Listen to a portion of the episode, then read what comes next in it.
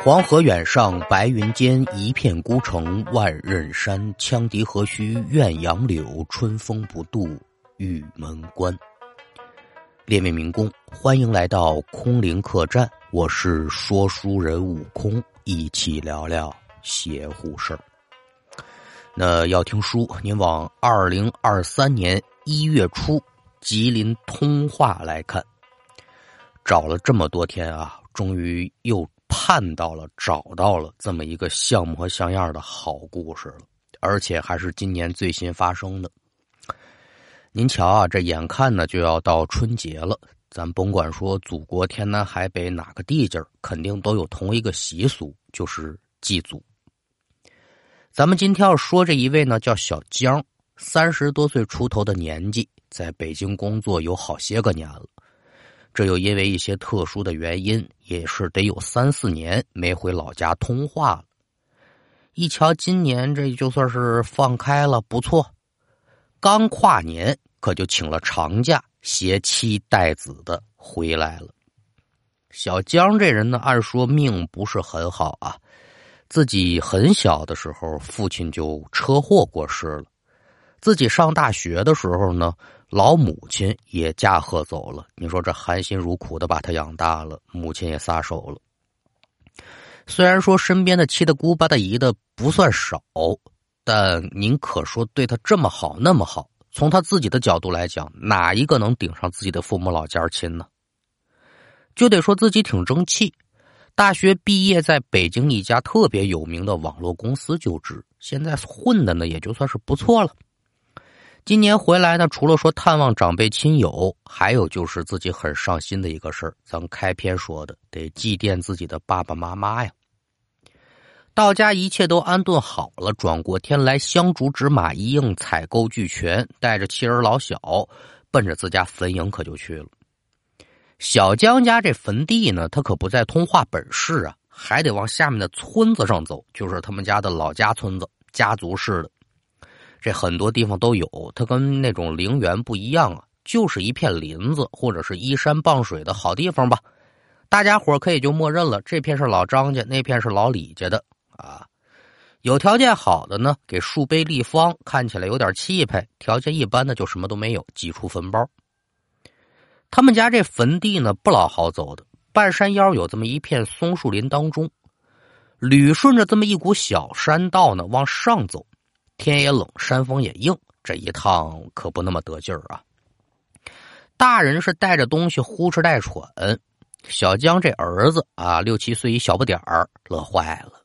您想啊，一月份的东北啊，塞北白雪铺山岗，青松林立挂寒霜，这个景儿，您别说是一个北京市长大的娃娃，就好多大人这一辈子他也未准能瞧见过一回。这小不点儿可玩欢了，他也不嫌累，围着这股山道是又跑又跳。小孩子跑跑跳跳的倒也不打紧，注意安全，好好玩咱说的再迷信一点来祭拜家里的老祖宗了，老祖先。这老祖一瞧，哟，小东西活泼可爱，这心里头也高兴啊。玩可是玩，小孩你不能起高调。这小江手里拿大塑料袋子呀，装了不老少的祭祀用品，各式各样的吧。这小孩一眼可就盯住那个金纸叠的金元宝了，伸手就往里掏，给我一个玩这孩子，你放下，这东西不是玩的啊，这是给爷爷奶奶送的钱。你快点的啊，听我话。这东西咱不用多说，谁也不乐意让自己家孩子摸这类东西，甭管说有没有讲究，心理上有抵触啊，这是给故亡人的。那您琢磨，小江这儿子六七岁，这就是狗都嫌的年纪，就马上就来，他能听你的？小手也真快，伸手就摸出来一个，他拿着呢就跑了，你怎么弄啊？嗯，你拿一个啊，不准再多拿了，一会儿你还给爸爸，听见没有？满不搭理，拿着金元宝又跑前面去了。简短说，约莫十几分钟，一行人可就到了自家祖坟。小江呢，自然是知道祭祀的规矩，先给谁上，后给谁上，该说嘛，不该说嘛。打小跟着后头就瞧这些事儿，没差头。各色的贡品香烛摆好，就是祭祀祖先的流程，大差不差，都很好。过来吧，给爷爷奶奶磕头，招呼自己儿子呀。小孩真听话，咕咚可就跪下了，爸爸妈妈教什么他就学什么呗。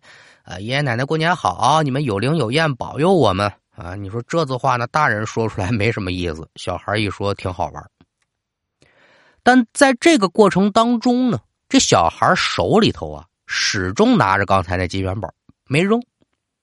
小江一瞧，儿子呀，你把手里那元宝也给爷爷奶奶送过去吧，这也算是你的一片心意啊，就是把这东西烧了吧。小孩犹豫再三，最后还是把这东西扔火里去了。整个祭祀过程呢，也是非常的顺利。但您可记得，这娃娃手里有这元宝的事儿，这后面的事情全跟他有关系。一番祭祀结束啊，弄了点血，把所有的火都压灭了，一家三口可就回家了。叔不要麻烦，白日无书，一直到了晚上吃罢了家宴，八点多一点儿。正玩的开心呢，这小儿子呀，首先有症状了，就开始呕吐发热。好家伙的，这日子口一发热，大家伙都紧张啊！哟，宝贝，你这怎么的了？赶紧测体温、测抗原呢。索性说没什么事情，想着说是不是白天出去玩冻着了，先把这退烧药吃上再说吧。这药刚服下去，这小孩可也就变了身了，腾的一下有打炕上他就坐起来了。盘着个腿低眉顺目，哟，宝，你你这怎么的了？三姑六舅围上来一群人，还没等询问呢，小娃娃说话了：“小龙龙啊，你什么意思呀？”此言一出，大家都有点发愣。为嘛呢？这小龙龙啊，是小江的乳名儿啊，因为他属龙，打小就取了这么个小名儿。但可说这名字这些年来就没什么人叫了。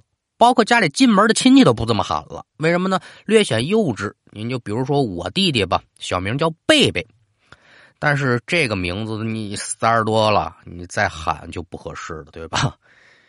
你也没人喊了。他大概其也这么个意思。你说自己儿子愣能把自己的小名喊出来，我媳妇都不知道，这不邪了门了吗？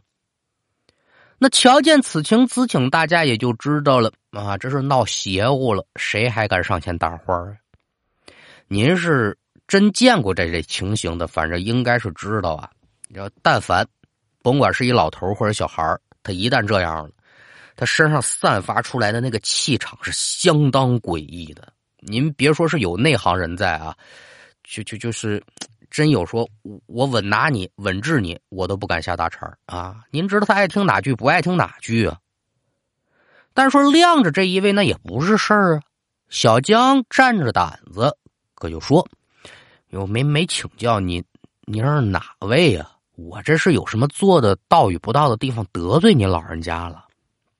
小江人家说话挺客气，我甭管您什么渗路，你是有诉求啊，或者有什么问题，你就直说了呗。你说我挺客气的，不接。这位不识茬儿，两眼一瞪，知道我是谁不？你你是谁呀？二他妈妈，你这不胡来来吗？你是且猜不出来呢。但说今天刚给父母上了坟，不能说是父母老家跟回来了吧？你是爸爸呀？妈妈呀，三舅姥爷、二姑妈呀，您到底谁呀？猜了个遍。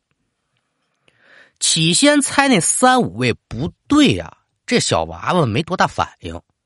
但越往后猜，他这火越搂不住了。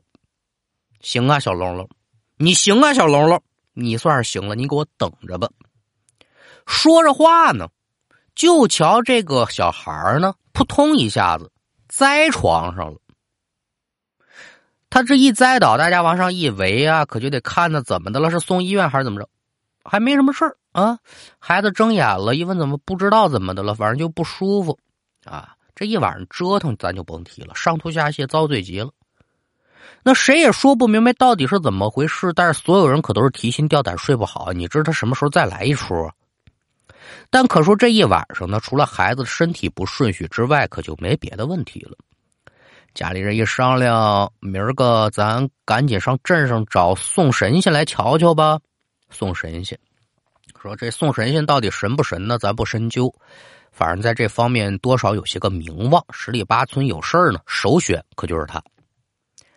叶无书转过天来，这小江呢，想着赶紧起来找人去吧，哪成想啊，自己一翻身就感觉这身体不大对劲，干等再一起来，坏了，腰直不起来了，驼背了，浑身上下哟，就那个骨头节儿啊，都那么疼，针扎的似的。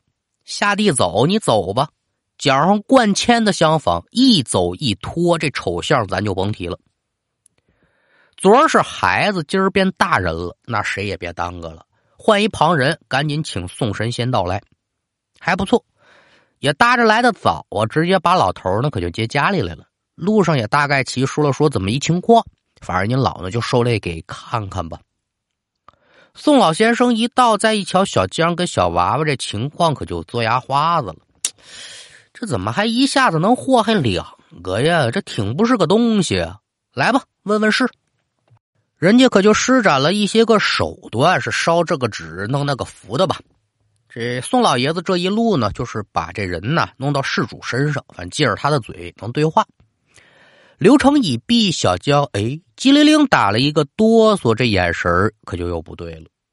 没等宋先生开口，对面这位犹豫开枪了：“嘿呦，你个老宋头子，你还没死是吧？怎么哪儿都有你呢？你闲的没事干了吧？”嗯。张嘴叫老宋头子，这是熟人呐。宋先生一丝海下默然，你是谁呀？你甭管我是谁，你赶紧给我滚半鞭子去，听见没有？我瞧你就来气，坏事的母子！我跟他们家有事要说，没你的干系，你能听懂人话不？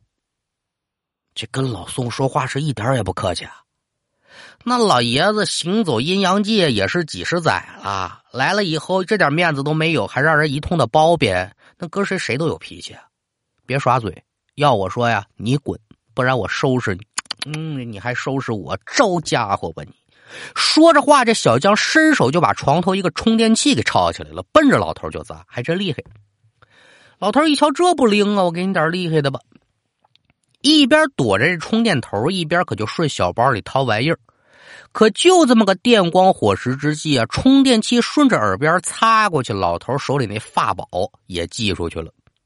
就不大的一块小木头啊，也没瞄脑袋，没瞄屁股，反正打到哪儿都行。就这一下，小江可就宛如触了高压电一般，嘟嘟嘟嘟嘟嘟嘟嘟，身上可就哆嗦起来了。不大一会儿，瘫软在床。咱这宋神仙手上不停啊，嘁里咔嚓的弄了不少的符纸，可就都给绑在小江身上了。再接下来有这么三五分钟啊，宋先生巴拉巴拉小江，醒醒醒醒醒醒，这回能好好说话了吧？甭装了啊，知道你醒着了。哎，这么一扒拉，这小江还真醒了，蔫头耷拉脑子，他不言语。老头呢，又把这小木头给拿出来了，嗯。这东西认识不啊？雷击木啊，不言语呢，还打你？说说吧，你是谁呀？来人，老江家，你要干嘛呀？对面一瞧，这小木头厉害，态度也好了，说话也上道了。我我是孔四驴啊，宋叔。他们家这小的这答应给我送钱，说话不算话，我也没收着。最后我就眼看他给送他们家坟地去了，我得跟着要钱呢。呃，宋叔，你你饶我这回。孔四驴，大家伙一听这名字，可就都忍不住咬了咬后槽牙呀。这是个神马玩意呀！荡乡本土著了名的嘎杂子琉璃球，打瞎子骂哑巴，吃月子奶，挖绝户坟，可就没有他不敢干的。自己亲爹亲妈就让他活活气死的。老小子是一辈子混账。前几年呢得病死了，就死自己家里头了。乡里乡亲的呢，出于人道主义关怀吧，就把他给收敛起来，葬埋在后山了。按说你这么个混账，死了有人给你收尸成殓，有块地方你就觉悟，你就小好不就完了吗？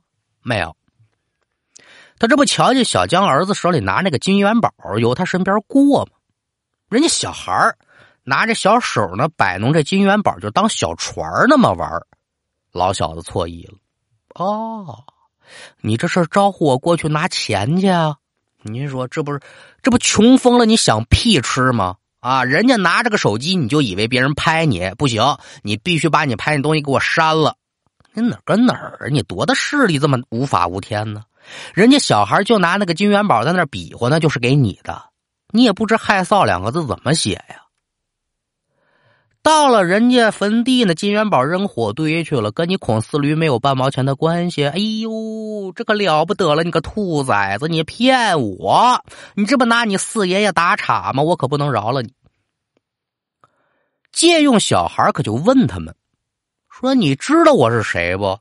谁能想到是你孔四驴这么个祸害呀？”大家伙东猜也不对，西猜也不对，那他可就不行了。我这么没有存在感吗？这孔四驴呢是怎么死的呢？是类风湿引起的各种并发症。这类风湿本来它就很厉害，但是类风湿本身不致死啊，它引发的各种并发症厉害。所以孔四驴临终之前吧，不仅是各种病，他这个身体变形也很严重。他这不找上小江了吗？我让你知道知道我的厉害。小江在一起床，这身体也变形。说你厉害在哪儿呢？你厉害什么呢？你到底想干嘛呀？干嘛？我我我我要钱呢！他们家硬给我的是谁硬给你了？你不害臊啊？小江也是把这事儿听明白了。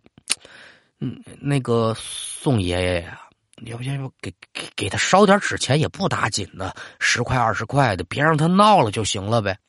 这宋先生一摆手，不行，个狗东西。他就围着这十里八乡的祸害不是头一回了啊！光我遇上的可就有三两次了。生前不为人，死了还是这德行。你能让他这一回啊？小儿，我告诉你，他可就能赖上你。先前我也是不忍严惩他，我瞧他最后那个死相难堪，也挺可怜。这次谁也别劝了，我呀送他回姥姥家去吧。那小江一听这话，还敢言语吗？对呀，别说是。遇上这么一难缠的鬼，就我们家家祖家先来了，那那跟着我们也不行啊，那那就任由您处理吧。老宋先生呢，自然是老当益壮，手法老道。最后在院子里呢，可就拢起了这么一大堆黄纸，就给烧了。又从里面取了一些个纸灰，给孩子和小江抹在嘴唇上了。爷俩躺了一天，转过天来，哎，好人一样，一点事儿都没有了。至于说这孔四驴怎么样的结果呢？这小江没问，老爷子呢也没说。不过据我想，他恐怕是得不到什么善果了吧。好了，今天的故事就给您讲完了，感谢您的收听，我们下回再见。